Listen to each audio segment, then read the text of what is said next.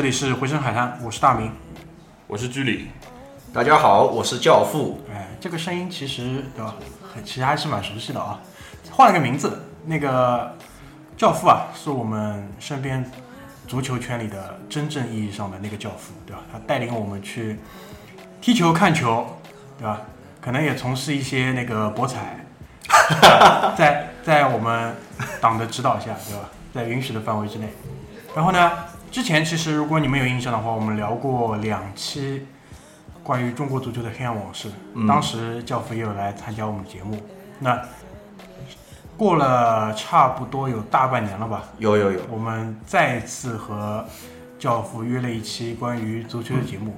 为什么呢？因为在这一段时间里面，就是教父的怎么说，他的足球生涯发生了一个转变，很有意思的转变。他从一个一开始只是和我们一起踢球的人，在我们看来，就是又朝着呃怎么说，就事业吧，更更加往这个事业的发展又又进了一步。所以呢，今天我们就来请他聊一聊最近他呃关于足球的几件事情。第一件呢，其实就是关于他在业余足球领域现在从事的这个教练员的工作，对吧？嗯嗯主要主要是那个青少年足球。呃，业余足球的话呢，它现在其实主要是分几块啊，就是一个就是就像我们这种自己平时出去踢着玩的，嗯，对吧？这是一块，因为这一块其实它其实可能它的产业链会比较大一点，因为它可能场地啊，包括你的那个一些装备啊，包括你的那个球队啊，它的产业链很大。然后呢，我就是之前的话呢，主要就是这两块嘛，因为业余足球我自己踢着玩也踢，和朋友之间啊，外面反正人家说球队蛮多的，嗯，踢踢比赛啊，包括平时训练啊，踢着玩什么的。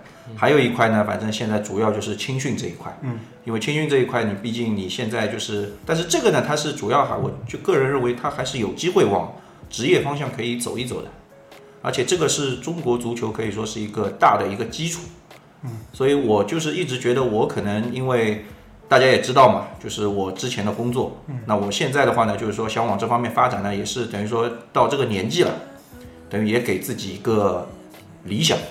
这也是我小时候的理想。其实我小时候一个理想就是，因为我们那个时候小时候是在虹口足球场捡球的，嗯，就是申花队不是踢比赛嘛，我们就是捡球的，球童，对，球童。哦，就那种会被他妈那个阿扎尔踹的那种，不不不，这个不是这个球不给他是要劝你的。这个呃，我们以前也有这种情况，不给球啊。以前和申花和辽宁有一场球，申花一比零领先，那个是张玉宁问我一个队友要球嘛，因为我们是捡球边上坐着，我就在他边上，然后张玉宁给我们捡球的时候之前嘛都会开会的，他说就是申花队领先的时候，我们给球给的慢一点，这也有战术的，啊有，哎，这个就是其实这个我觉得这倒是一种文化，这就是主场优势。对，这个也是主场优势嘛，就是反正申花队有领先的时候，你球给的慢一点，然后申花队落后的时候，你要抓紧时间了啊，不要，但是你千万不要急，不要两个球一起丢进去，对吧？那我们那个时候就是申花队一比零，好玩了哎，然后我那个队友好玩的，就是他这个头嘛就放在球上面，然后就看着张玉宁，张玉宁看着他，然后张玉宁说，哎，哥们儿，球球球，我朋友看看他什么球？哦，你自己来拿。然后张玉宁啪很远的地方冲过来，然后啪球一拿，然后悄悄的对他说了一句话，然后说完之后，我朋友就跳起来了。我说他说你什么？他说张玉宁走过来就骂了一句傻逼，然后他就走了。这个就真的是蛮好玩的，小时候就是这样的。然后大家可以看一下以前那个，我记得是九八九八年、九七年、九七年到九九年，你们去找一些那种老的那种申花队的主场比赛啊，都可以看到我的。我就是左边前面那个举公平竞赛旗的那个很帅的小、很漂亮的小伙子啊 这么精确，啊！有有有，我一直站在那个位置，因为我知道那个位置最抢镜嘛。比赛之前，他有时候是有小姑娘的，小姑娘是中场跳舞的，就是他不是举旗的有小姑娘吗？没有没有没有，以前以前没有，以前都是我们可能是现在，现现在我听说就是说，如果你那个想让自己的小孩被那个球员牵着进场，啊。好像是可以花钱买这个东西。哎，这个我们一会儿可以聊，就是关于那个小球童的问题，啊就是说说说，因为因为我因为我们之之前自己那个公司里面是业余足球这一块嘛，嗯我觉得这是一个很好的点。啊，我我们现在先按照正常的流程，我们先来说一说，就是关键是我们想现在，我想问一下那个大明，我们现在应该先先从那个业余足球开始吧。业余足球 OK 就是从那个时间发展的顺序嘛，因为先是那个慢慢的开始从事青少年教育，对对吧？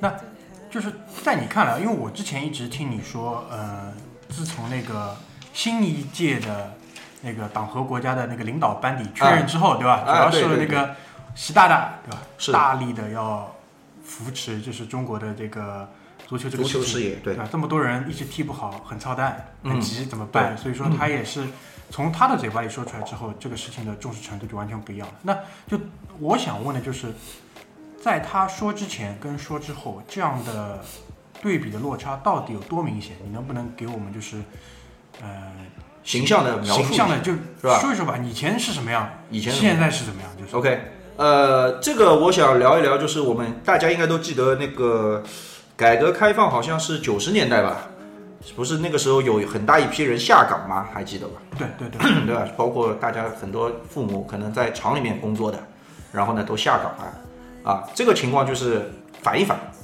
就是现在呢很多人呢就是说都上岗了，就是业余足球一搞嘛都上岗了。第一，我就像我刚刚说的球场，现在你可以看到你要踢球的话，上海遍地都是球场，什么天上的、地上的都有，对吧？所以阁楼上面呢现在有那种小的五人制，嗯，对对对，然后地上的话呢，反正到处都是那种高场地。高架桥底下什么的，对，高架桥底下，卢浦大桥下面三三片场地，不叫四片场地，世博园也有三四片场地，嗯对吧？到处都是球场，那这样你会带动一部分人嗯，他就业了，对，对吧？那我觉得这个 OK 没问题的，嗯很好嗯。但是呢，有一个什么问题？就像我们聊的青训嗯，踢不来足球的人也去做教练了，这个就问题很严重了。你的意思就是说，因为这是一个岗位嘛，那就会有人来应聘上岗。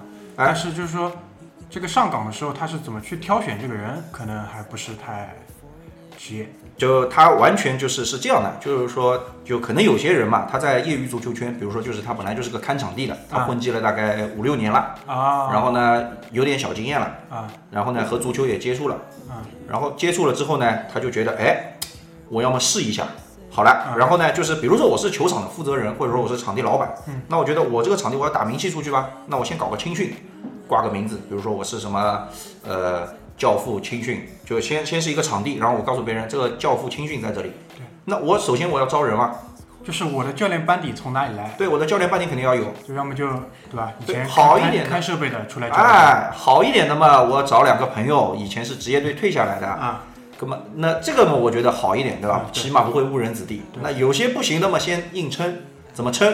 我里面反正有几个人先上，嗯反正你跟足球也接触了那么久了，起码你有些东西你都懂，你可以说一点东西，然后就拉上去了嗯。这个是第一个。第二个是什么呢？现在呢，以前是现在有一个叫一级教练证，这个是什么呢哪个 E 啊？？A B C D E 的 E，啊，E E 的 E 这个是上海足协办的一个，就是针对于业余界的一个一级教练证。啊。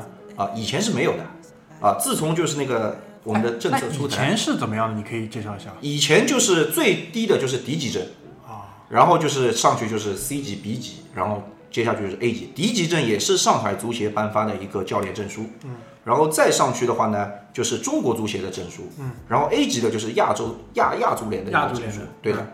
这个就是一步步往上的，嗯，这个体系呢，其实一直是这样的啊，因为我们之前我们聊的时候有那个小飞侠在，对，他可以跟我们说一说欧洲的体系，那现在他不在，那我们可能也不是很熟悉，他好像是考到欧洲 B 级，对他有这个证，对。对吧？但是你知道，在中国现在你要考一张 D 级证，你知道，就打个比方啊，你大名要去门槛是怎么样的？以前你是可以考，啊。就以前你有这个兴趣的话啊，你只要在家里面稍微熟悉一下，然后去报个名，大概等个一两个月，好了，你就可以进去了。嗯啊，现在是这样的啊，现在的敌级证呢是这样的，首先第一，你要是要么就是你有几个就是它是一个多选，就你都满足这些条件。第一，你是职业队退役球员，啊。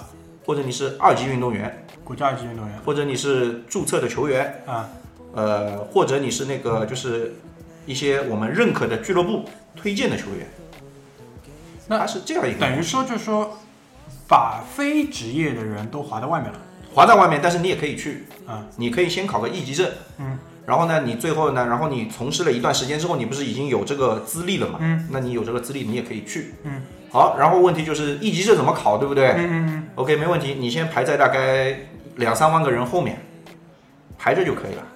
就现在所有人都要去考一级证，只要跟足球有有点关系的，他都想去考一个一级证，嗯，因为他觉得考嗯，拿一块敲门砖嘛，对吧？对，等于说是拿一块敲门砖。但是其实我们业内的人士都知道，嗯，然并卵，嗯，这个东西真的没有用，嗯，就只是其实当然这个是好东西，就是这个东西它是推进那个业余足球从有的发展。到无嘛，毕竟是。对，因为毕竟你去了之后，你的确能能能学到东西。嗯。但是就是说这个东西就是说怎么说呢？现在就是等于说这个东西就是大家都是香饽饽了，嗯，都想去拿。所以呢，这个东西反正就是蛮尴尬的，就是很多人都拿不到，甚至于现在很多人拿到一级证之后就发个朋友圈，然后大家都很羡慕。啊，这个是就是关于教练这一块。那他拿到了一级证之后，他可以去就是教导哪一个层次上的？其实现在是这样的啊，就是我刚刚不就说了嘛，嗯现在第一就是其实敌级班的话呢，它一年最多像今年它大概开了八八个班，八个班。八个班的话呢，差不多有二十五个人左右。你想一年大概他能出多少教练？一就一个班二十五个人左右，一个班二十五个人，全国还是我就全上海哦，这个本来就是上海足协的，我就算他三十个人一个班，一年两百四十个教练嗯，现在远远不够用啊，远远不够用。那就所以现在找教练，其实我是无证上岗。嗯我本来是去考的嗯，今年八月份，本来我现在已经出来了，嗯，但是因为我个人原因嘛，所以，要搁置了，之后也会聊到，哎，要搁置了，要搁置了。啊，但是就是说这个问题就是说，教练远远教练远远不够，因为你想，现在其实主要的业余足球就是娃娃这一块嘛，嗯，就是校园足球联盟，嗯。现在有一个校园足球联盟，嗯。你想上海有多少学校？嗯，一个学校你起码你得配两个教练，嗯，那你这样的话你怎么够？嗯，对不对？所以其实很多就是说，有些可能就比如说我公司里面嘛，嗯，那你可能的确我知道你是没有证的，嗯。没关系，我证我公司里面帮你去拿出来，嗯，然后呢，你先来上班，嗯，因为我们知道认可你的水平，嗯，认可你的实力，嗯，就所以你过来就行了，很多公司都是这样的，嗯，所以它是这么一个情况，那那个就先顺着这个聊下去嘛，我们就讲讲你在那个呃青少年教育这一块吧。啊，就你你每天的工作内容是大概是什么样子？每天的工作内容，呃，第一我要可能就我的流程应该是这样的，正常来说我要先写教案，就是教案就是等于说训练计划。对训练计划，就是这个东西，就是说等于说我一个完整的计划，嗯。我要先写个年的，就是年度计划先写下来，然后再写个月的，啊，然后再是其实也不用那个了，就是是周计划，嗯。然后再是就是落实到每天去，啊，就是先写个计划，然后写完计划之后呢，然后就过去就小朋友他们有一个固定时间，我们是呃一个礼拜是三次，嗯，就等于说是每周的反正一二三四五里面找三天，他们学校里面会安排的，然后你直接过去，嗯，然后带他们训练，嗯。就可以了，然后就结束了。我的基本上是这样一个流程。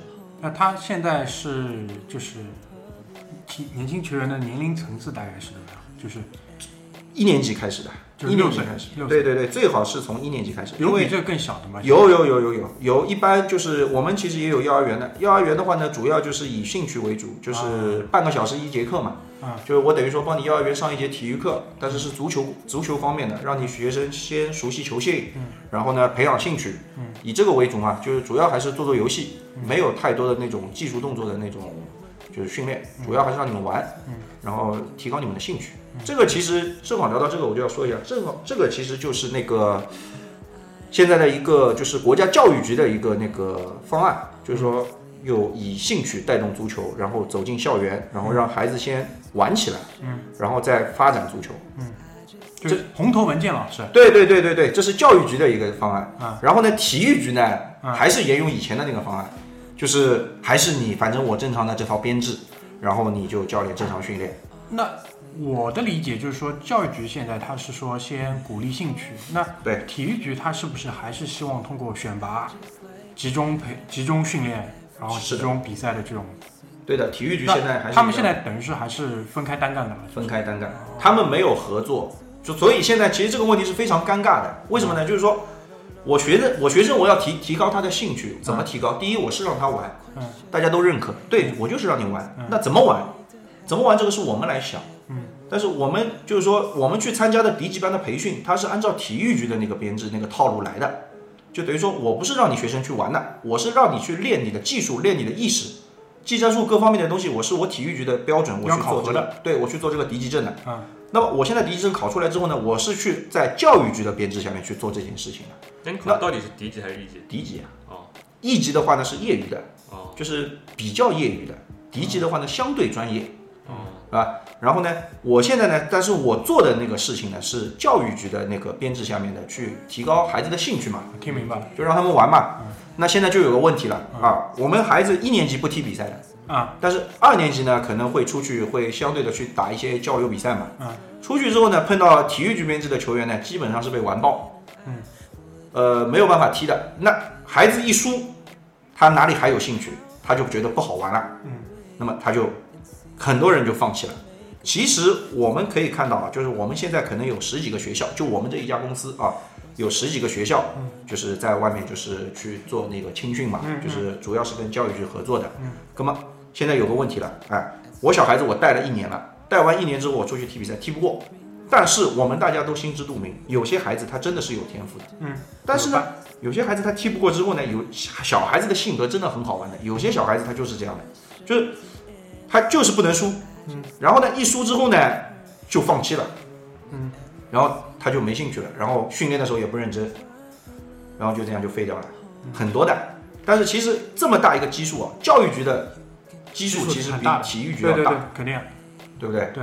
那有没有就是现在这种向上输送的这种渠道？没有啊，没有竞争并没有。。哎，那体育局他们的渠道是不是还是跟以前一样，就是由他们的人，呃，深入到每个学校去挑，然后比如说再把这些人集中到体院、少体校这种模式呃，这个现在其实我又要说我们那个伟大的徐指导，啊？伟大的徐指导他做了一件很，就是他带了一个头，等于是是这样的。现在杨浦区基本上鞍山中学大家都知道，还有平四，这个都是以前就是包括现在路四小啊，是啊还是什么？对平阳路四小，啊啊这个都是就孙吉孙祥好像就是平四出来的吧？嗯反正是白洋淀出来的。对对对，平四是这样的。小学的时候是没有白洋淀，白洋淀就是这个他是初中还是初中毕业之后哦，是高中了，等于是高啊啊啊然后呢，平四它是就是杨浦足球，等于说是杨浦足球一共有两个学校是摇篮，一个是平四，一个是吴家场小学。于海就是吴家场小学出来的。嗯嗯，然后呢，平四就是平四出的人比吴家场出的人更多。瞧，范志毅好像也是在平四待过的。反正就杨浦区基本上以前都是往平四送的。嗯。然后呢，现在平四呢应该是和上港合作。嗯。然后就是说，等于说我这批人嘛。嗯。就小学毕业之后，然后我直接保送你去鞍山中学。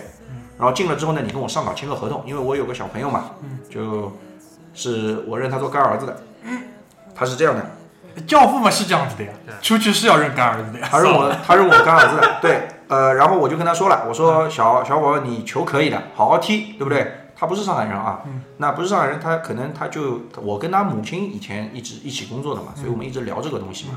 然后呢，他母亲就蛮急的嘛，因为孩子现在踢球，那万一踢到初中踢不上去了怎么办？嗯，那个外地人毕竟到时到到后来你读书在上海你也贵，嗯，他现在等于说他的费用都是上岗帮他包掉的，嗯，然后等到初三毕业之后嘛，嗯，他们的合同现在是有的，到初初三，要再续，对，现在你这名球员他现在已经有身价了，嗯，如果你比如说我申花要挖你这个球员对吧，八百万，现在已经要八百万八百万。啊，人民币，人民币，要这么贵啊？八百万，比如说那种一呃怎么说，低级别联赛里面一个球员多少钱？低级别留赛没有，他是违约金啊。啊，就是说，你可以，你可以就是和我解约，哦就就是伊瓜因嘛。我明白，解约合同解约合同里面就是赔偿条款嘛，它是这样的一个，不是说转会费，对对对对，不明白是转会费，就是赔偿条款。如果你硬要走，可以八百万。那那等于其实就是大家约定俗成上一个保险而已。对，就是上一个保险。这个是有价无市的，因为真的没有人没有人会去买，也没有人会去卖。哦，就关键是我没我不知道你就打个比方啊，我现在你初二的时候，我觉得你很厉害，嗯，谁知道你高二的时候什么样子？嗯很多人变化很快的，有些小孩子初二还没发育好，对对对，所以他就拦到初三。嗯，然后呢，我说你初三之后，对吧？嗯，我我就跟我朋友说，我说你不要急，你这孩子你先别急着跟上岗续约。嗯，到时候呢，我再来看一看他的水平，如果 OK 的，我再去帮他找方向。嗯，然后呢，学业也好，户口也好，我都想办法帮他搞定。嗯。然后你这孩子如果以后能踢出来，随随便便你卖，我不说多，你卖个两千万嘛，我我做他经纪人，我提个百分之三十嘛，也不多。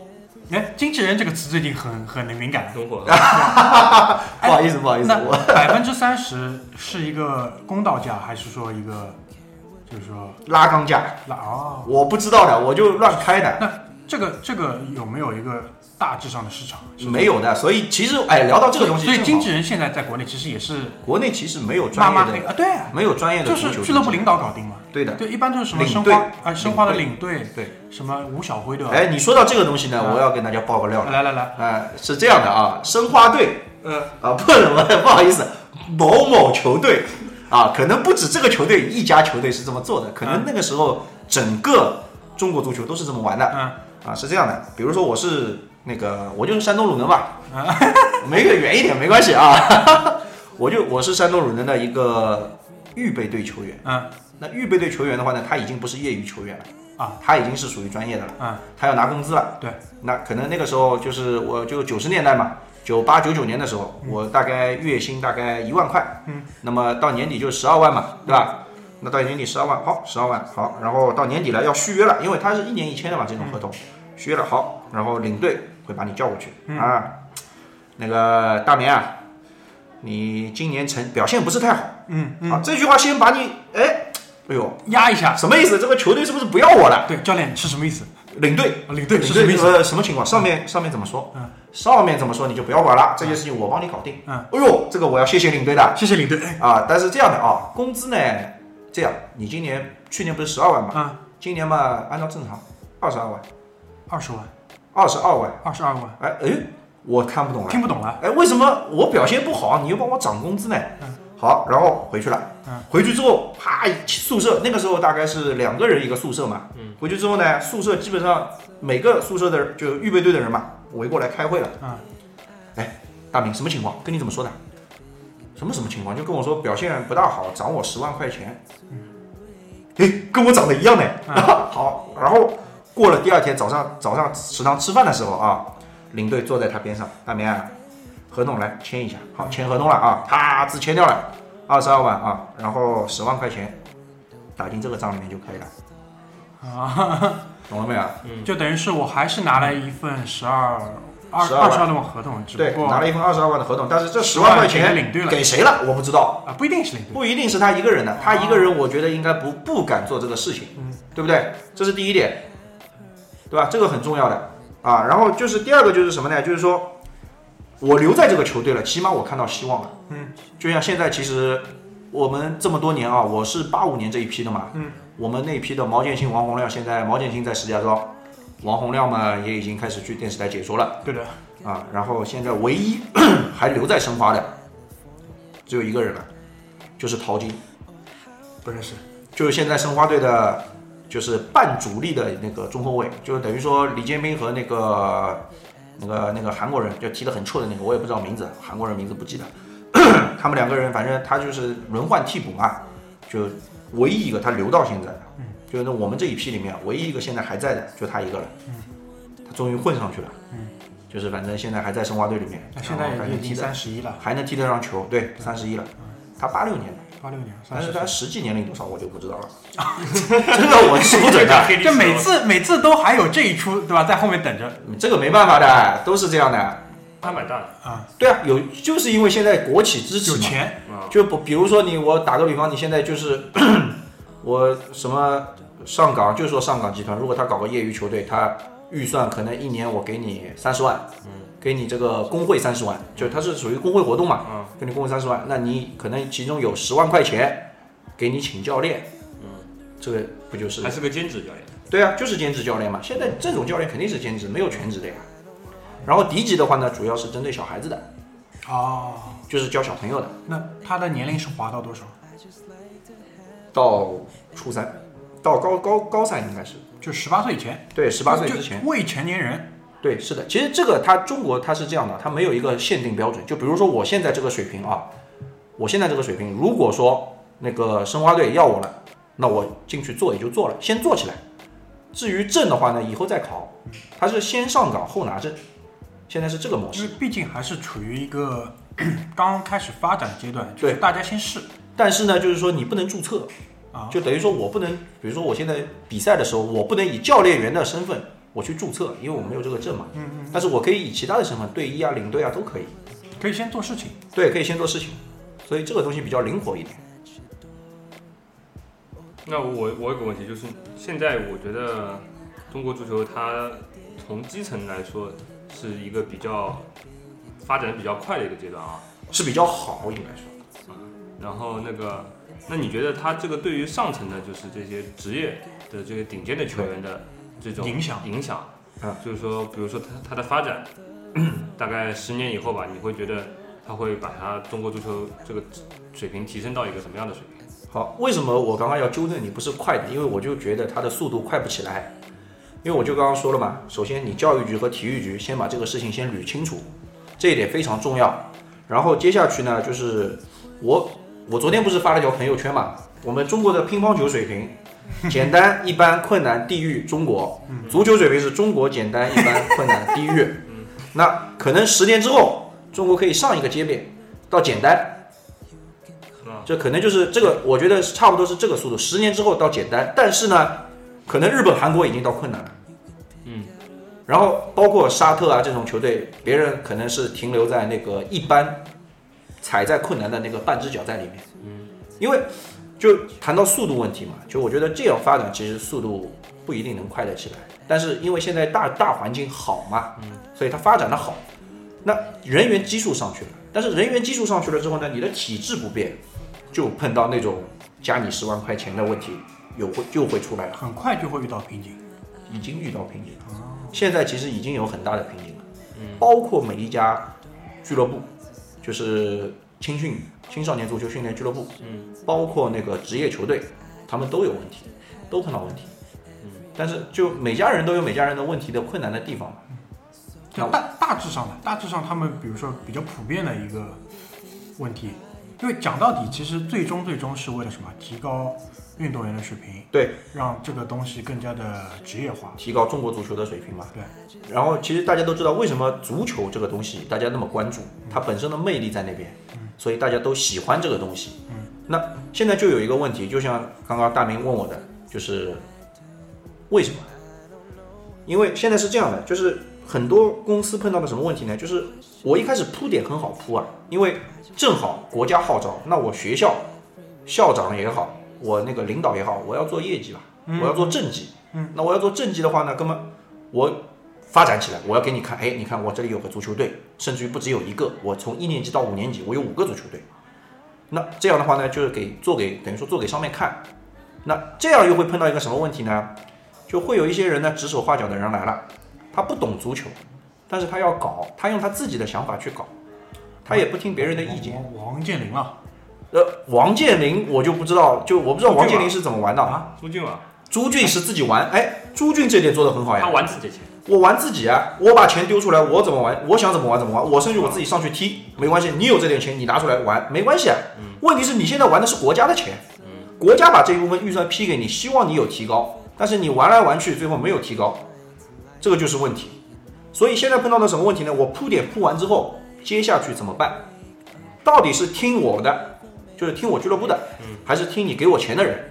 但是作为我俱乐部来说，可能我俱乐部就非常困难。为什么？我只能听你的，因为你给我钱的，金主呀，对吧？对你给我钱的。但是问题就在这里了，给我钱的人他不不会玩，他不知道怎么去操作，但是呢，他又喜欢去操作，这个问题你就没办法解决。我觉得这种事情问题上还是听专业人的意见比较好。对对对。我觉得必须得听专业人。但是，但是现在就是按照你的那个说法，更多的是金主在对，其实是这样的，就是说你可以做管理，你可以管理人员，你可以想办法怎么把这批人管理好。比如说这批人的福利也好，这批人的管理制度也好，这个是你要做的事情。那球怎么踢不能你不能？对，而不是说我们应该怎么去训练，这个问题不用你来说其实。我昨天在家里面把看了一部电影，就是我以前也看过一部电影，但我昨天重新把它找出来看了一遍，啊，叫《Moneyball》，它不是讲那个，棒球，它不是讲足球，他讲棒球，嗯。他就是讲那 Brad Pitt 演的他那个他们那个棒球球队的经理，奥克兰竞技家队的那个经理，经理嗯。他怎么去和原来这个运动里面的一些专业所谓的专业人士对。去去沟通。去怎么说斗争，啊用他的想法来管理球队。啊然后他当中说的一句话就是说呢，他认为这个运动的所有原来所有的体制都是嗯。错误的，然后他有自己一套新的想法，OK，然后他想用自己去证明他，然后当中在节目最后。呃，不是节目，这个电影最后他自己说的，就是那个时候是红袜队去邀请他，给他开了天价的合同，天价合同，啊他没有去。啊他说他说的意思就是说呢，就是说在这个行业里面，我不停的证明自己。他那个时候拿了二十场连胜，啊啊啊，但是我没有办法改变这个运动，为什么？因为这个运动里面，他原原来有他自己的那些呃利益在。利益在里面，对，对吧？我觉得嘛，其实，在很多情况下，拿钱的人嘛，他啊如果是投自己的钱，我觉得没有问题。对，但是如果这个钱不是你投的，我觉得这个事情还是让就是原来专业的人去说了算，比较合适。哎这个问题其实已经老生常谈了，嗯，对吧？就是不只是足球产业嘛，所有的就是关于专业性比较强的一些产行业里面嘛，都是会有这样的问题的。就是这个，其实我觉得也是当下我们国内需要解决的一个比较大的问题，就是说可能说的比较大啊，就是因为比较讲资历，就是你可能在这个行业里面，或者说你在某一个行业里面做的时间久了之后，大家就觉得你这个人能力肯定很强，然后呢就应该听你的。但其实我觉得并不是，并不一定是这样的。就这个，你刚刚聊到电影，我又想到了，其实很多东西，敢第一个吃螃蟹的人，其实它是很厉害的。嗯，就你发现有问题，OK 没问题，但是你要去改变，你甚至要让所有人去认可你。这个东西其实它不像说你说地球是圆的还是方的那么简单。就是很难，就是你要用你的方法拿到冠军。但是我觉得是这样的，就是这是一个辩证关系。第一，我觉得现有的体制，你说它是错的，我觉得这个也不一定是对的，因为它现有的体制它能发展那么多年，它肯定有它必然存在的道理。所以我觉得这个东西本身它是没有对错的，只是你怎么样才能把它做得更好，对吧？所以其实我觉得现在中国足球的这个问题，我就觉得就大家不断的去摸索嘛，就适合你中国体制的、适合你国情的这个东西，你怎么能把它做得更好？都在试，包括现在其实有很多就是业余的。我说的什么叫业余的，就是说我们是属于教育局的编制里面的，就是我们等于说是拿教育局的那个俸禄的。那么还有很多不是的，还有很多就比如说我自己，我自己因为喜欢，然后我又有点小钱，我自己去投，我自己去找那个学校去谈，我说我哎我现在进来，然后我不要你学校给我钱，我免费给你教练，然后呢由你所有的足球方面的东西听我的。哎，这个其实我觉得能做这一步的人是非常厉害的。这个蛮如果三四年之后或者五年之后，他的这批人出来了，然后呢，其他地方的人没有他那么优秀，这证明他这种模式的这套东西就出来了，是不是？现在很多的，到处都是这个，我觉得是一个很多的。发展的希望。对，就其实比如说那个这次欧洲杯比较那个呃进步非常快的冰岛队，嗯，就是他其实这情况是怎么说和中国不太一样，但是他为什么过去几年发展的那么快？嗯，我看了一个纪录片，它里面讲到一个最根本的条件就是你它冰岛这个地方嘛，你知道气候非常寒冷，它原来那个它同样是那个维京人，啊，北欧民族，但是他足球水平远远没有就是相对啊呃靠南的那个瑞典啊、挪威。丹麦那样的水平。对啊，那为什么呢？就是有一个很重要的原因，就是他们原来的室外足球场每年只有六个月可以用来训练，使用对其他六个月你是没有办法站出去的，啊，对吧？太冷了，是吧？太冷了，所以说，而且他们有那种呃非常短的那个极夜的那种，也不算极夜，就是白昼非常短的那些季节。啊，所以说他有半至少半年是不适合训练的。那他们在过去几年里面，他们就做了一件事情，嗯，他们就造了非常多的室内球场。啊反正这个国家嘛，也就三十几万人，也有钱，他们造了 大概呃，同时造了七片新的就是室内的恒温的足球场。啊，然后草也是真草，对不对？呃，草我看看那个片子里拍到应该不是真草，人工的，人工的，但是他们应该是那种比较好的那种人工草，能啊这个我够把这个呃脚感能够就是保证一定的专业水平的一个设设施。他造了七片这样场地以后，然后让他的那个运运动员在里面训练，啊，就他把基础设施搭好了以后，他就没有说在上层他做任何设计了。他就只说是在底层做了一个这样的改变以后，他自然就发展出来了很多人转行，一个牙医转行去做教练，他们的那个国家队的教练好像啊，是嗯对，然后然后他们有一些人呃来过来踢球，嗯然后他国家水平就自然提升了。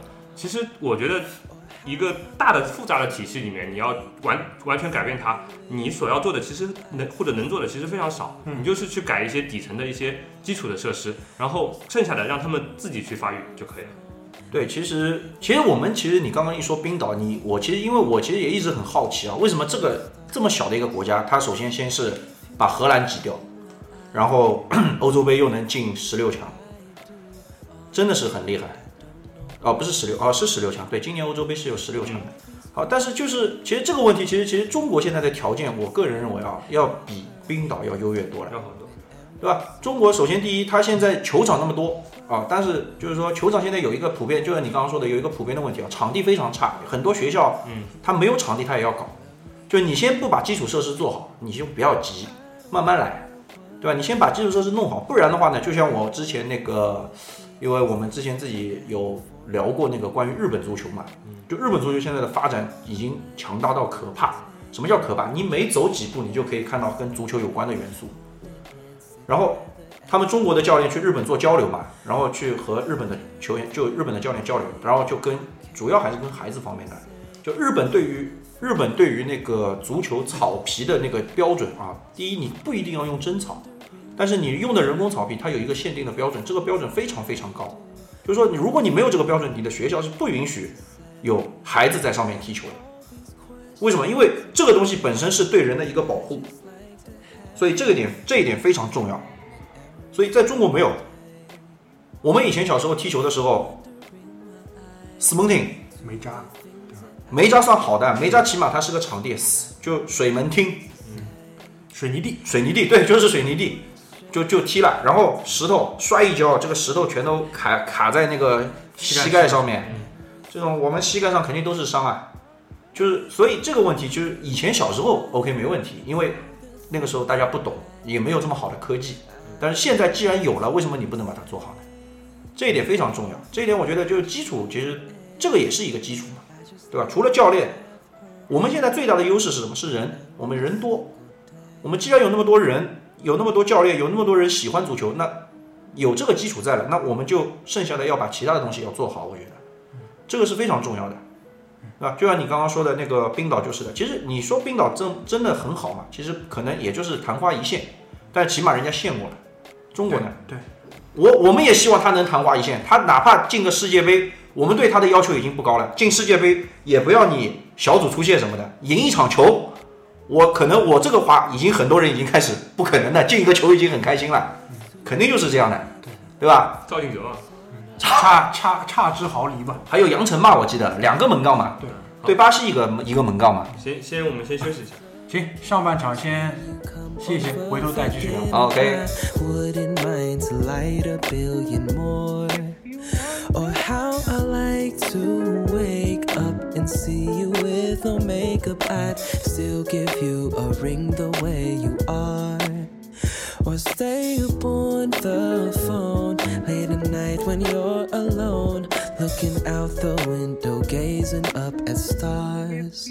So if you're wondering why I do the things that I do, honestly, I don't know what to say. All these questions and answers, I just like to have her every moment, every single day. Why I love to hold you, even in the public. You can call it lovely PDA. I don't care what city you can pick out of the 50 states like California in the Bay. Or how I like to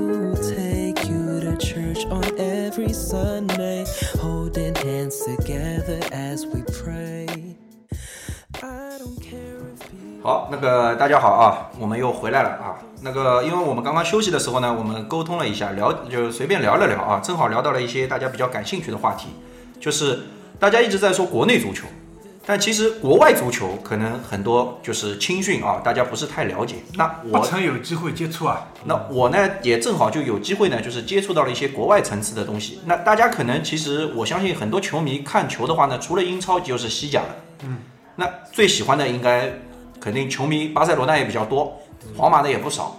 然后呢，西班牙人踢球呢，大家都非常喜欢啊。虽然他倒脚可以倒八十分钟，倒得让我们睡觉，但是呢，这个大家也是非常羡慕啊。他这个技术怎么可以这么好？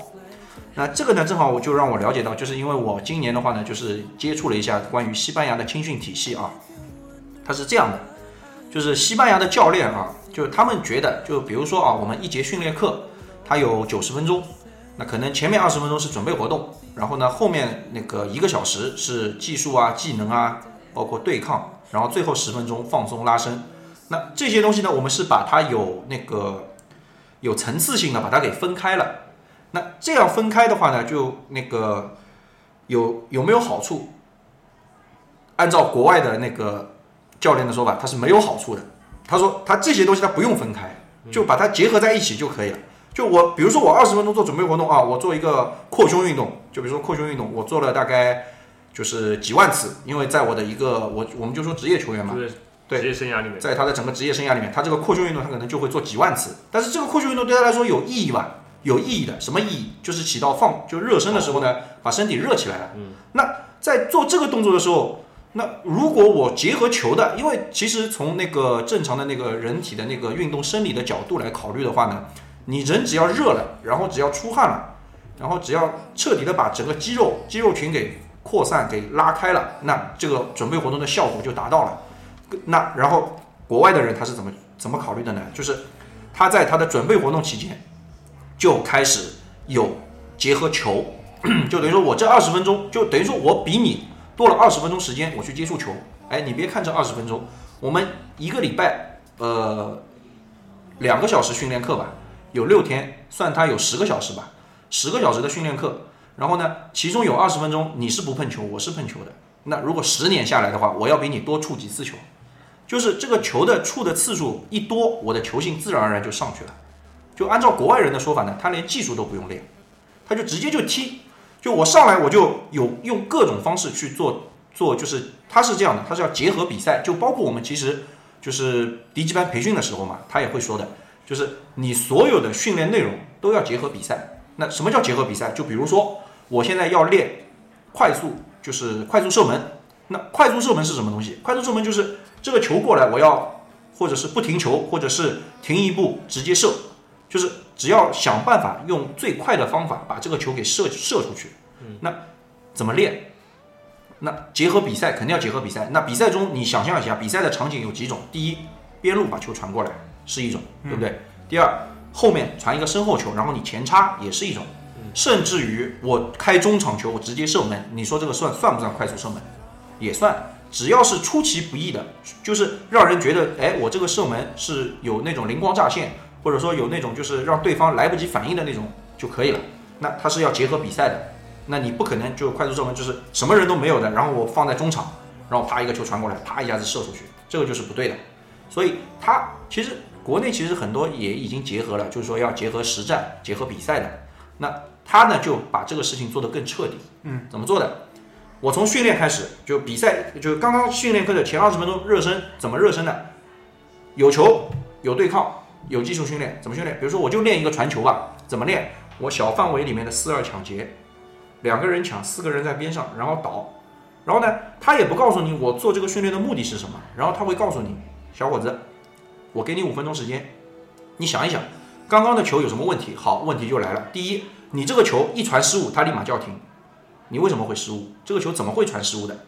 先问你，然后呢，很多人就会就让他们自己想啊，我不会告诉你你为什么失误。如果我告诉你为什么失误，你就会脑子里面就会想，哎，看来这个事情我以后就要这么做，那是不是就少了很多创造力？嗯，这一点是非常重要，因为我们知道踢足球必须得有创造力，没有创造力，这个球员没有办法踢球的。所以这一点就让他自己去想，然后他就会想到各种各样的方法，然后他也不去否认它，然后你 OK 没问题，你如果觉得你这样做 OK 的，那你之后你就这样做。然后他之后这样做了之后呢，如果发现问题了，他自己还会再去想，还会再去改。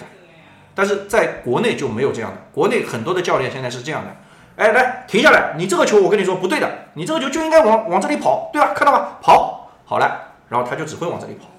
呃，我之前做直播的时候啊，认识一个人，他以前也是跟我一批的八五八六的，他以前是国青的啊，名字我不知道，我们只是在网上聊了一聊。他跟我说呢，他们以前的训练，他以前是青岛的，他是青岛的，呃，他以前的训练是小飞侠，不是小飞侠，是另外一个人。然后我问他认认识小飞侠吗？不认识，因为他们两个一个是青岛，一个是山东嘛，没关系的。虽然他那个小飞侠是青岛人，他是说这样的，我们以前训，他说他们以前训练的时候是怎么样的？教练呢跟他们说，我一个球踢过去，你们谁拿到这个球谁就厉害。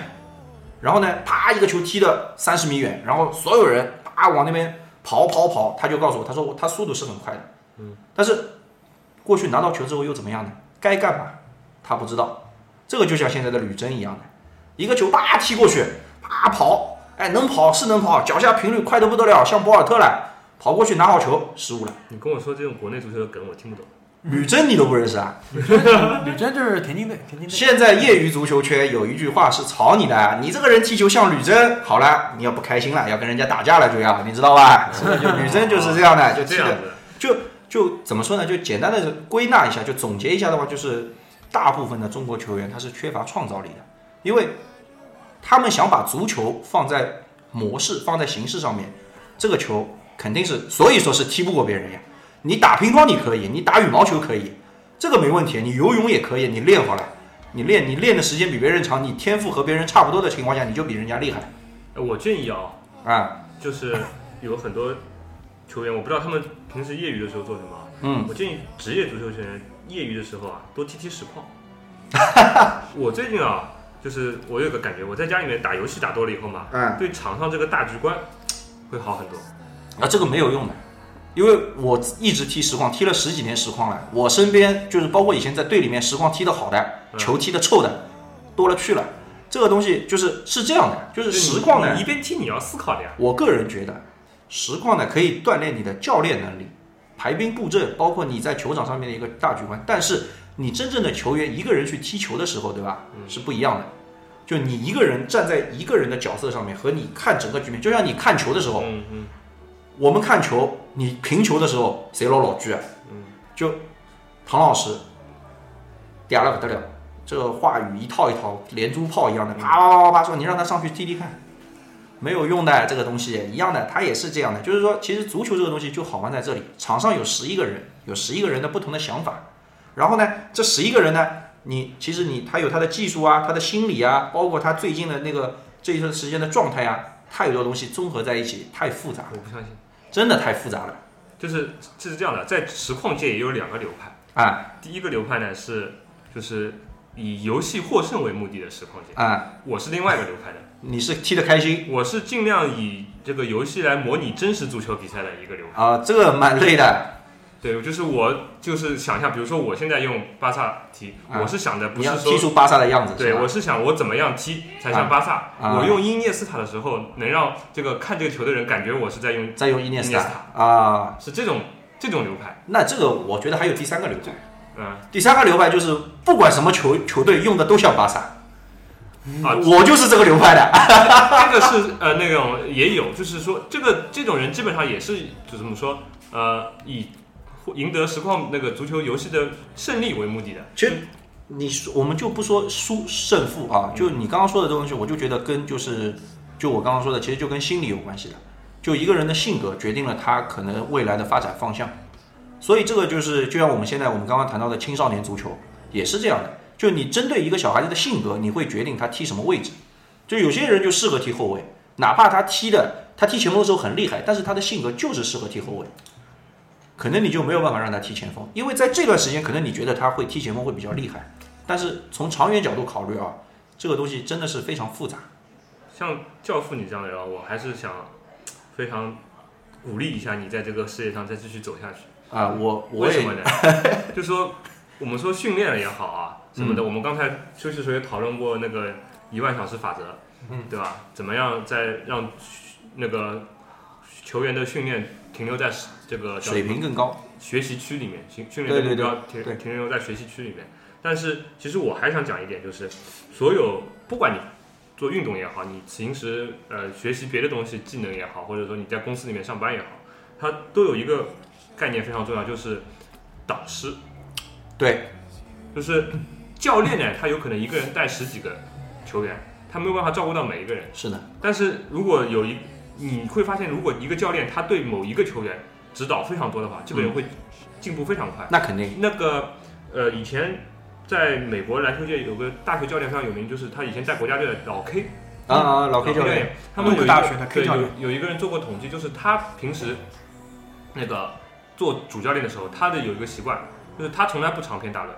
啊。他做教练只做一件事情，就是在训练当中，以二十个单词之内的短语、短句给同、给不停的给球员反馈，嗯，就是说不停的跟你说你这个动作做的做的怎么做的不好，那个动作做的好，怎么怎么怎么，就不停的说这样的短短的反馈。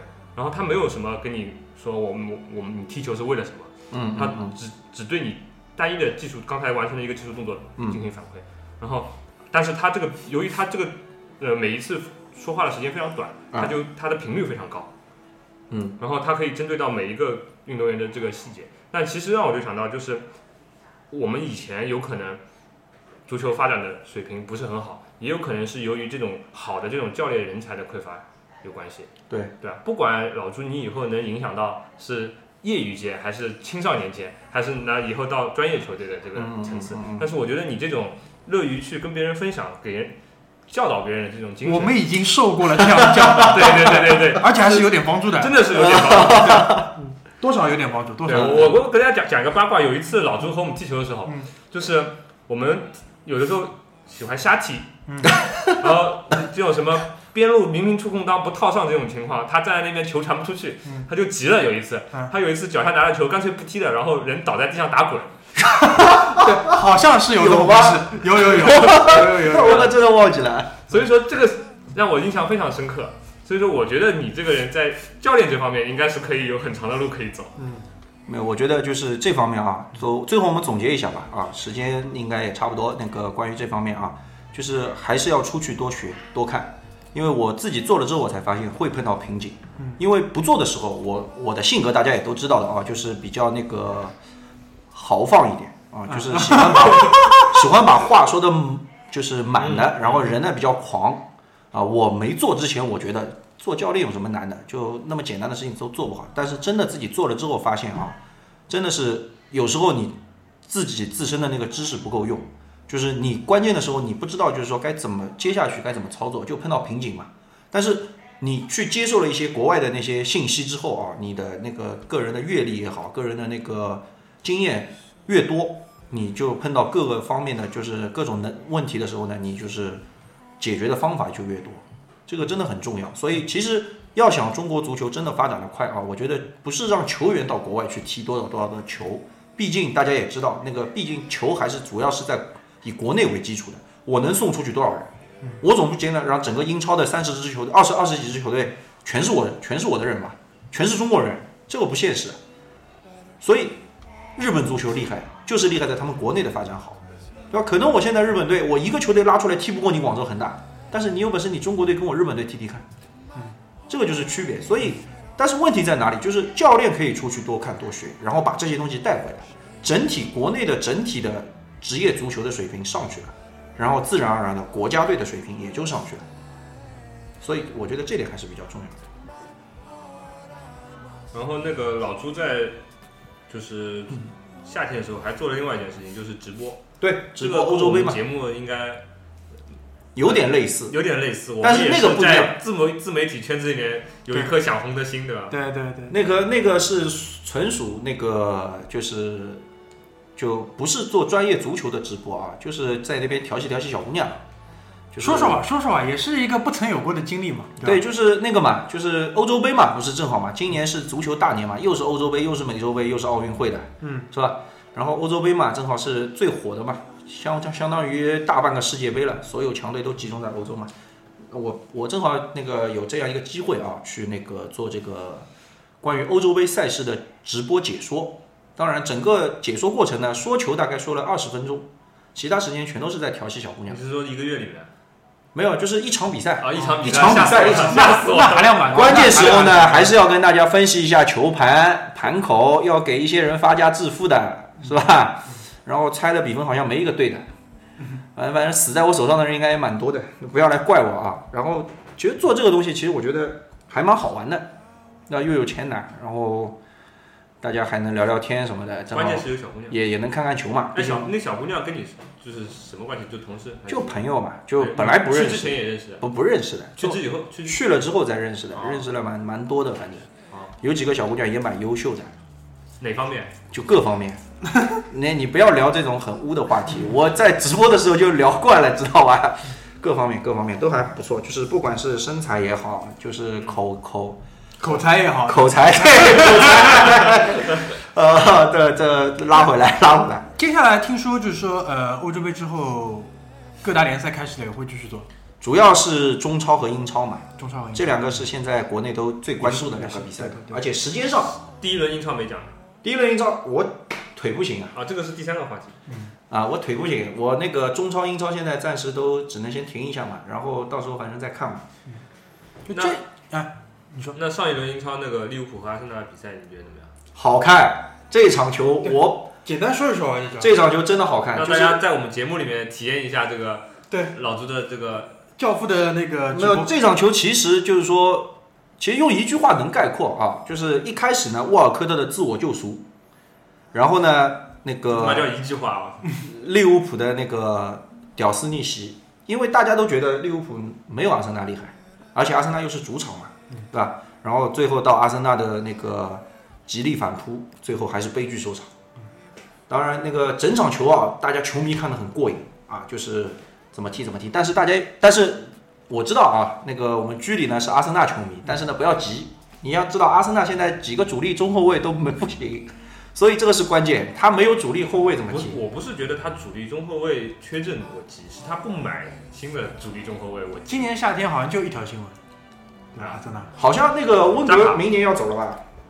说是温格明年要走，说是现在曼奇尼不找下家，等温格的位置。但是扎卡是卡尼蛮强的，真的强，那是真的强。扎卡那场球踢的也不怎么样，我没看那场球，但我早上看的比分的时候，我想好不容易还能进三个，不想看了。但但这个球最后追到追的是真的蛮激烈的，但是那个利物浦那个球员真的厉害。是利物浦从是从西汉姆联买过来的，还是从哪个队啊？哦，那个黑的那个黑人那个黑人马马内，马内，对对对，马内，这个真的。他从南好像南安普顿买的好像是，反正也是从英超转会过来的，也蛮贵的，四千多万呢。啊，那个反正呃，关于阿森纳啊，我就想说两句，就是怎么说，他现在那个温格不走啊，嗯，这球队我感觉是不行了。你们老是喜欢怪教练，我觉得这个也是有问题的。是是怎么一个问题呢？就是我前两我今天看一篇国外的文章，就是一个足球记者讲中国足球的一个问题，就是说中国足球为什么现在那么有钱？嗯，然后那个把那个欧洲的球员都买走了。对，然后这个时候呢，这个记者就讲到他采访温格了，温格就跳出来了说：“哎呀，这个呃，中国足球来了以后，奥斯卡都开七千五百万，嗯，那个你看我现在还买得到球员吗？我觉得这个 温格他过去的成就我们是认可啊，但是他年纪大了以后呢，有一点跟不上时代，对吧？就是他还是以原来的他那个对于球员的估值的那种标准来去看待这个市场。对的，对的，对的，对的。这一点上啊，他很难在这个转会市场上，他可能就是陷进去了。为什么呢？因为他个人就是用他的眼光，他的专业的眼光对去看。但是的确可能脱离这个这一个层面的话呢，现在就是你看上海的房价涨得还没他们快，对，他们涨得比上海房价还快，但是你必须得适应呀，因为？不可能房价涨了你不买房子啊。就是他的温格现在的态度还是就是我就要用两千万的事情办，呃，我就用两千万的钱办有可能现在要六千万才能做的做的事情。所以这个我就就像我们刚刚之前聊到的一个教练员，包括一个球员的性格和心理素质的问题，就是就像其实穆里尼奥也是这样的，就是很专制的，嗯，他觉得这样做一定可以，OK 没问题，你做成了你就是王，但是你做不成你就得被人踩在下面，失败的代名词嘛，对，马上就被踩下来了，对，很难听的，很难。真的很难听的，因为什么？因为你狂的时候，大家看着你狂没办法，但是一旦你就是虎落平阳了，真的就是没办法了。人家咬你，你也只能被人家咬了。他今年还好，他该买的人都买到了。你怎么知道他真的想买的是谁？说不定他想买博格巴呢。啊，我是那个 看了采访他的一个 那个片子里面说，他说他他有个呃经纪人还是什么，就是他到曼联以后，他给了他一张纸条，他说那个，但是到七月中旬的时候，他说他上纸条上的人都已经买到了。哎呀，这个东西我个人还是觉得啊，就是还是看结果。啊，你看他买的人有多少是能用的，有多少人是能上场的。就像曼联，你看今年买了那么多人，最后十一个人上去之后，也就两个人，其他九个人都是去年踢的。今年不不不止不止不止，就是第一场比赛，曼联主力十一哦个人博格，巴没有，博格巴没上。博格巴还没来，无非最多再加个博格巴，啊就是他拜利还可以，拜利可以，那个那个我觉得适合英超。我觉得他没把马塔卖走，我觉得已经蛮留面子的。别急啊，嘛，我跟你说真的，这个马塔也快了，但是这个就是现在就是这样的，不不太好意思做的那么绝，对妈对刚来又他妈投简历了，对吧？是可以卖了，迪玛利亚都卖了，有什么不好意思的了？马塔我觉得来申花蛮好，申花现在正好缺个前腰嘛，哎，好主意啊！申花现在什么情况我不知道。申花嘛补那个嘛，博格巴哦不是那个登巴巴不是受伤了嘛，嗯，就换一换嘛，然后申花现在每周反正我就是看一看虹口足球场那边不太敢去，看一看，其他的对我没什么影响，还蛮好。有有时候打车那种以前 Uber 上海司机还比较多的时候，有时候还跟我聊聊申花，聊聊申花没有，其实我还是觉得我有的时候接不上话。我们这批人，我们这批人的话呢，毕竟还是看着申花的球长大的嘛，对吧？反正申花但现在真的看不下去了。现在还可以，申花这最近申花还可以，比上港要好，申花我是从好多了时代就不看了，是吧？啊，那，但是你最青春的那个时代是在看的嘛？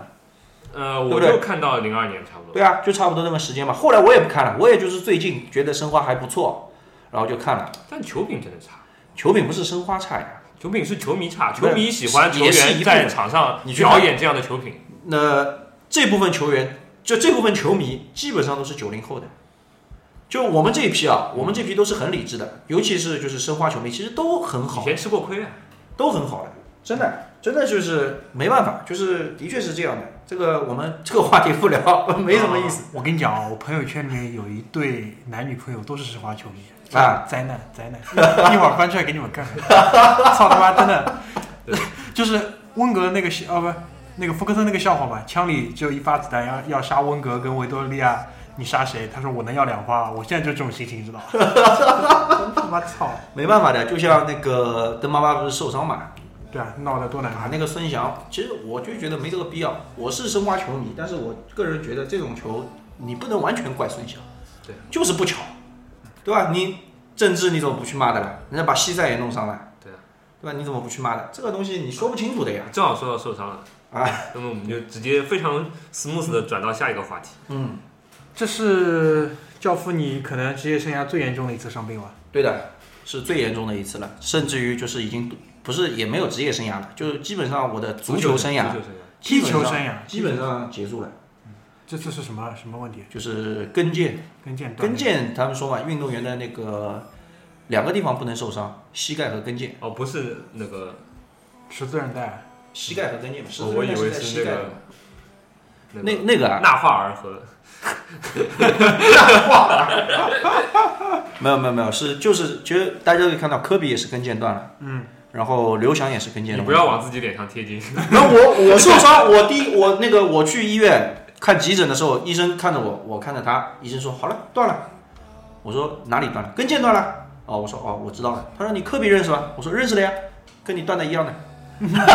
他这句话你别说一说，我还真的蛮舒服的啊。啊虽然受伤了，我当时没想到那么严重，呃因为跟腱断的话呢，他呃医生告诉我有三三种啊，就是三种断法，三种断法，一种就是就撕裂，嗯，就这个是比较轻的，然后不用动手术，然后直接自己养，慢慢的把它养好就可以了。我我就撕裂过，然后第二种，筋跟腱直接被人砍断，切断，啊哦，平滑伤口。对，这种呢也很简单，缝合一下，嗯，然后呢养好也就好了。嗯，然后第三种就是我这种，炸裂，就是对对，就像内部爆炸炸裂，就像内部爆炸一样的，就是炸裂，它是跟腱的筋部，嗯，就是和那个肌肉的粘合处直接分离了。就是说，其实说筋没有断，哦哦，就跟腱筋没有断，但是跟腱这一块和肌肉就就像你的两根骨头直接啪嗒一变二了。嗯，你骨头一根骨头上面的骨头裂了断了，可以重新复复合长好的，但是两根骨头啪嗒断了再长，永远也长不回去以来以前的样子了。嗯，这个是最差的那种，我就是最差的那种。然后所以医生说呢，反正但是呢，就是这一点又要说到中国和国外的区别了，就是就大家看一看邓巴巴那个腿，我随便怎么想肯定也比我严重吧。嗯。然后呢，医生呢做完手术之后就说半年之后他就可以踢了，就可以复原了。然后呢，我有一个朋友就告诉我了，他说，其实我觉得他说的有道理的，就是国外的医生嘛，看病和国内的医生看病，国外医生是以鼓励、正能量为主，然后国内的呢，他是以先保护自己为主，他会先告诉你，哎，你这个不能踢了国，内一闹太可怕了。对他先免责，对吧？他说，哎，你这个不能踢了，反正你要踢断了是你自己的事情，我就告诉你，你踢了肯定基本上会断的。那国外医生肯定是这样的，你只要好好休养，好好康复，以后呢，你想再踢还是可以的。我相信我去那个法国那个，我真的想叫那个法国人帮我看一看，看看我到底什么情况，看看能不能恢复一下。他在上中国没有行医执照，要你去法国，没有啊，我就让他看看我的片子，我们私人聊一聊呀。那那要 那不行的呀，他还是行医啊。我就当朋友跟我说，我又不给他钱，就让他当朋友一样跟我聊两句那，赠我两句啊。那他挺亏的，我他就我是申花球迷嘛，我支持申花那么久了，你就让就让那个他过来帮我看一看嘛，对吧？他就说邓妈妈半年之后就能康复了，就这种心理上面的暗示啊，其实有时候很强大的，真的很强大的。我就觉得可能那你现在是什么心态？我现在心态就是我康复了之后，反正就慢慢做好恢复，然后做完恢复之后呢，我肯定还要再踢的，就还是可以直立行走的。但是呢，肯定飞不起来了。啊，我以前是什么那种一趟什么把人过掉啊，这种基本上没有了，就是原地五公尺里面随便动动就可以了。哈维，就是这个感觉就，姜昆，其实你说到这个，哎，我怎么现在觉得长得有点像姜昆了？其实你说到这个东西啊，真的就是我昨天晚上做梦，我自己都在踢球。就足球这个东西，你一旦踢了，你只要有一段时间没踢，你会想是有瘾，是，真的是很有魅力啊。我现在就天天想踢球，嗯，那没得踢，然后走到哪个球场全是申花球迷，没有没有没有，你那个可以，我这个我你真的想踢球的话，我推荐你嘛，没关系的。我反正业余足球，正好聊到之前我就说了嘛，现在业余足球圈还有一个问题啊，这个问题我临时想到的，不是暴力，枪手。就比如说我这种球员，其实我就已经够资格做枪手了。嗯，就是给我点钱，然后我帮你踢，然后一个比赛里面拿个名次，嗯或者是去草割别人，嗯，就这种人特别多。然后呢，有种枪手呢，他能力强一点的，身体好，体体能好的，年纪又轻的，你知道吧？他他做什么抢手呢？就是今天我在这个球队，明天我在那个球队，然后呢，后天我又在另一个球队，他一年有二三十个球队。然后呢，我们在这个在业余圈呢有一个代号，嗯，这类人我们把它归类成什么呢？有四个字来形容他：足球娼妓。哇，难听难听，还行吧人家也是混口饭吃。没有，是这样的，就是说，其实这个就讲到忠诚度的问题了，对吧？业余足球没有忠诚度的，嗯当然你也不能去限制人家什么，但是就有些人嘛，就的确是这样。就比如说我今天我是帮你的，嗯好了，明天我帮另外一个球队，然后把你给踢掉了，然后把你踢得很惨，我一个人还进六个球，你难过吧？你肯定难过的呀，对吧？就是这个道理，你知道吧？所以就大家就统称这类人叫足球娼妓，我觉得这个名字起得蛮形象的。那我曾经也做过一，也也娼过一部分啊，啊，就一年反正五六个球队嘛，到处都是踢球的，哎，这个是你可以拿拿钱的吗？有有钱的，也有没钱的呀。哦，这个其实说到这个啊，我就有个朋友在新西兰踢第七级别联赛的，还有第七级别哎，他们就是从业余一直往到最高级别联赛都在一个体系里面的，啊，他们就整合的比较好一点。对这个是是一个朋友他跟我讲的，就是他们那个级别联赛里面是有球员他是半职业的，啊，他们基本上百分之八十的都是业余的，业余的。但有半职业的球员，这些球员他们是可以拿就是少部分的工资的，啊，但只要你这个球队在比如说你的社区里面找到了，比如说哪个超市赞助你了，对吧？然后你有赞助商，你有资金了，你就可以去请这种半职业的球员到你的球队踢。但是啊，他们球队注册完以后，这些球员都是注册的，啊，就是你不能说你像就今天去这家，明固定天去那家固，定。所以这个就是现在中国业余足球最大的问题，你知道吧？其实你这个其实给了就是业余足球一个冲击，一个启发。中国不说中国，上海的业余足球怎么搞？这些人怎么注册？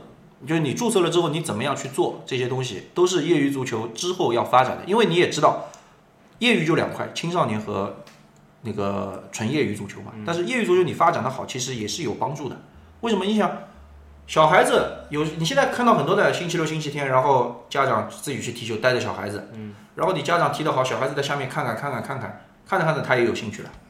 这个东西，这个东西也是很这。块有钱，关键对啊，现在我跟你说，公司里面喜欢足球的老板很多的，随便开个饭店的，名字上面印四个字，拿个拿点钱出来算什么？我跟你说，我们那时候踢球一场球赢下来有两千块，一个人两千块，对啊，十个人，十一个人两万块，两万二，然后替补也有钱的，替补五百，嗯，九个替补四千五，一场比赛下来三万块钱没有了，你就让我去做替替补，反正我也不上去踢，也要要要你啊，没关系啊，就五百。也，不要的呀不要的呀，不是你想去就能去的呀，这个东西你以为是什么啊？就是一样的呀。那个二十二万和十万的不是吗？我拿三对百，，但但是这个东西谁来管？关键是有人要管，所以这个东西又是中国业余足球也搞不好的一个地方，你知道吧？就是这个东西搞到业余了，都还要搞这种关系，所以很难搞。但是你刚刚那个条件，就是那个新西兰那个东西，我觉得蛮好的，就哦其，他们那个就是注册球队真的是很很专业，很方便，就是他是业余的，但是呢，他给人一种感觉非常专业，就是对他们去他们当地的足协去应该这样，，应该这样一年注册经费你知道一个球队啊啊，一百块，对啊，然后你注册这个球队以后，人家问你第一件问题不是说你有你要呃有没有钱买装备或者怎么怎么怎么样，啊他就说你有没有主场。我们同事我同学要吓死了，啊我操，我们这种球队还要主场啊？他说如果你没有主场，我们帮你安排一个主场。就是从这种一百块一年的这种注册开始，他会帮你免费安排。就是你只要花一百块钱，然后他还要帮你安排好主场，对然后他说，如果你没有主场，我们就就批他，就是说那个社区的某一块球场，这个就是你们主场了，足协帮你定了，就是每个每你只要参加足协的比赛，这个地方就是你的地方。嗯，所以其实就虽然新西兰足球不怎么样啊，但是人家真真的就是体系这一块做得很好。其实你说中国做得出来吧，做得出来，怎么会做不出来？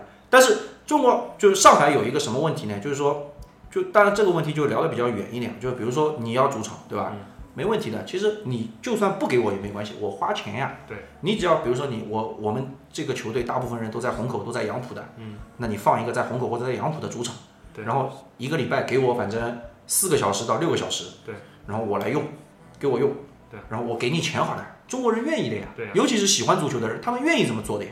但是问题就在这里了，没人去管这件事情，对吧？然后现在的所有的球场又全都是承包制的，嗯，他没有办法去，就我体育局或者说我是政府的人，我没有办法左右你。说白了，这个是你的东西啊，对吧？我跟你谈的话，我要给你钱了，所以这个东西也是，但这个想法我觉得很好。今天，所以我觉得就是还是要多聊嘛，对吧？就让我思路一下子拓展了，因为业余足球这一圈我也在搞，就我和我和朋友一起还在就是那个就球衣的那种定制啊，装备的定制啊，包括其实明年嘛，明年的上海足协要搞一个上海市超级联赛，就针对所有业余足球的哎这个上超，上超联赛，这个嘛就带感。这个是做的蛮好的，所以其实也是想搞，就是关键看怎么搞。感觉教父要从政了嘛。我从 从这这个第一步个肯定不，行，我们肯定是我们肯定是奋斗在第一线的，这个没办法的。就是我反正我的终极目标就是可以你不，是现在受伤嘛？就万一以后踢不了球了，那只能走从政这条路了。没有啊，我就做教练啊、就做教练嘛。哦，就那个功夫足球里面那个。从政肯定是从不了政的啊，就做做教练可以了。吴孟达了，达叔，达叔，是不是觉得瞬间觉得我跟吴孟达也很像有啊？点有点，姜昆和吴孟达的结合体。江峰吴孟达的结婚结结合体啊，教父啊，也不错。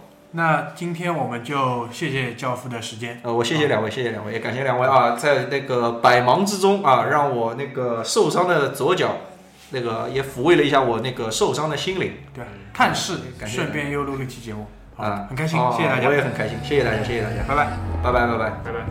My heart is set on you, you